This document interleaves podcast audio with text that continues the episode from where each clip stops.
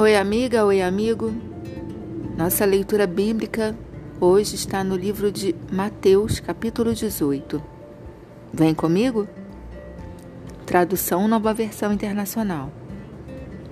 Naquele momento, os discípulos chegaram a Jesus e perguntaram: Quem é o maior no reino dos céus? Chamando uma criança, colocou-a no meio deles e disse: Eu lhes asseguro que, a não ser que vocês se convertam e se tornem como crianças, jamais entrarão no reino dos céus. Portanto, quem se faz humilde como esta criança, este é o maior no reino dos céus. Quem recebe uma destas crianças em meu nome está me recebendo.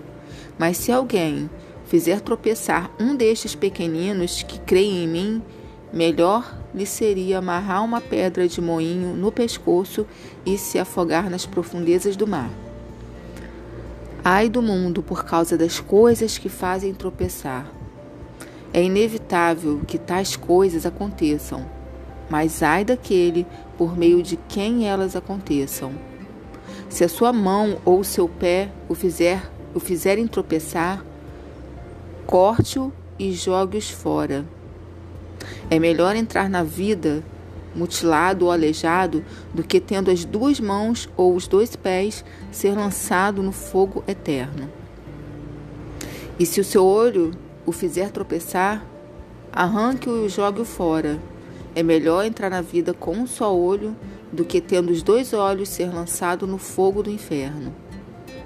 Cuidado para não desprezarem um só destes pequeninos, Pois eu lhes digo que os anjos deles nos céus estão sempre vendo a face de meu Pai Celeste. O Filho do Homem veio para salvar o que se havia perdido. O que acham vocês?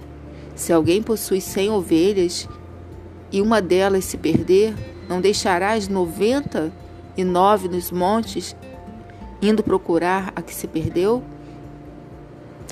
E se conseguir encontrá-la, garanto-lhe que ele ficará mais contente com aquela ovelha do que com as 99 que não se perderam. Da mesma forma, o Pai de vocês, que está nos céus, não quer que nenhum destes pequeninos se perca. Se o seu irmão pecar contra você, vá e a sós com ele mostre-lhe o erro. Se ele o ouvir, você ganhou o seu irmão. Mas se ele não o ouvir, Leve consigo mais um ou dois outros, de modo que qualquer acusação seja confirmada pelo depoimento de duas ou três testemunhas. Se ele se recusar a ouvi-los, conte à igreja. E se ele se recusar a ouvir também a igreja, trate-o como pagão ou publicano. Diga-lhes a verdade. Digo-lhes a verdade. Tudo que vocês ligarem na terra terá sido ligado no céu, e tudo que vocês desligarem na terra terá sido desligado no céu.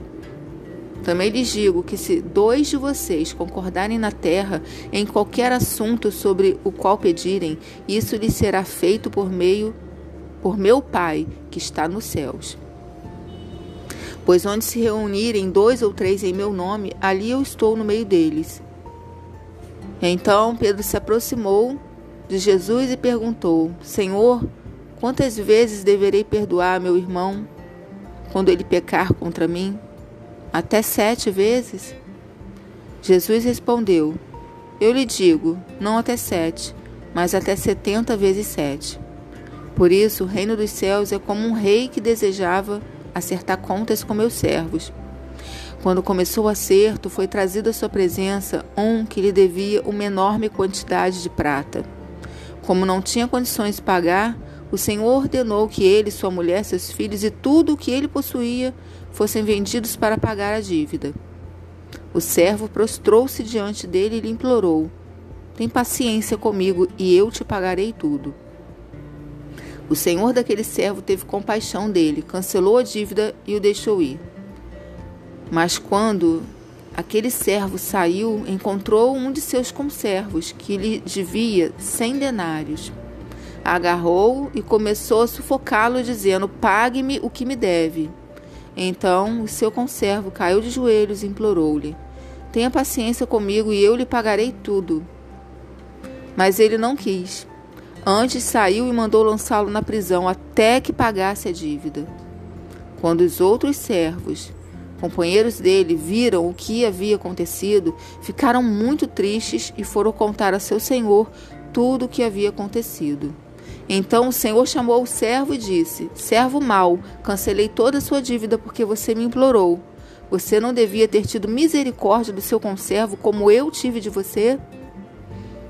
Irado, seu senhor entregou-lhe aos torturadores, até que pagasse tudo o que devia. Assim também lhes fará meu Pai Celestial, se cada um de vocês não perdoar de coração a seu irmão.